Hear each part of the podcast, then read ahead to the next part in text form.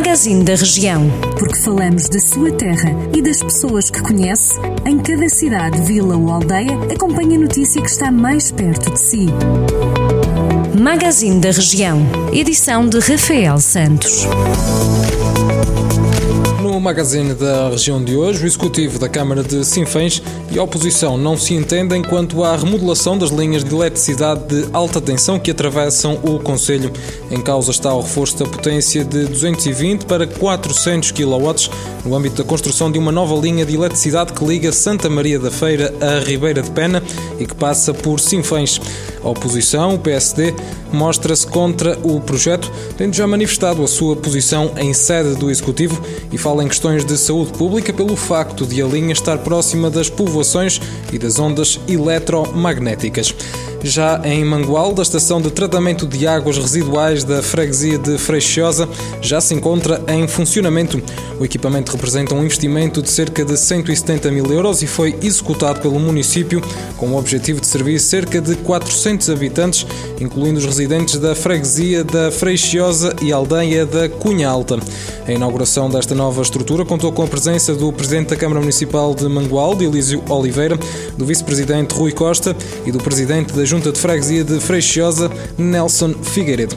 Já por Oliveira de Frades, a Câmara Municipal já apoia cerca de 30 famílias do Conselho, entregando-lhes bens essenciais neste confinamento devido à Covid-19.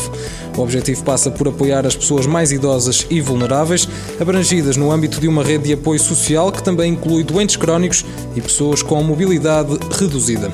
Os pedidos são feitos através de uma plataforma criada para esta iniciativa e concretizados através da cantina que o município mantém. Tempo para irmos a Santa Combadão, onde terminou a campanha de controlo de vespas velutinas de 2020, promovida pela autarquia e levado a cabo pela equipa de desativação e destruição. Ao todo, verificou-se o controle de 117 ninhos em todo o território concelhio, desde o mês de março de 2020 até 13 de janeiro deste ano.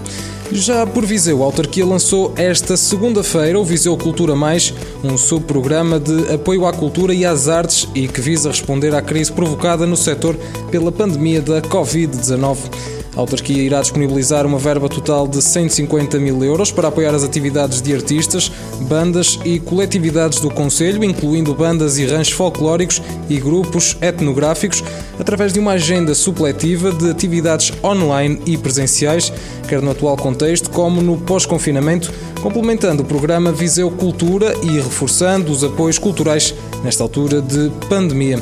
Pode ler estas notícias sempre que quiser, em maior desenvolvimento, em jornaldocentro.pt.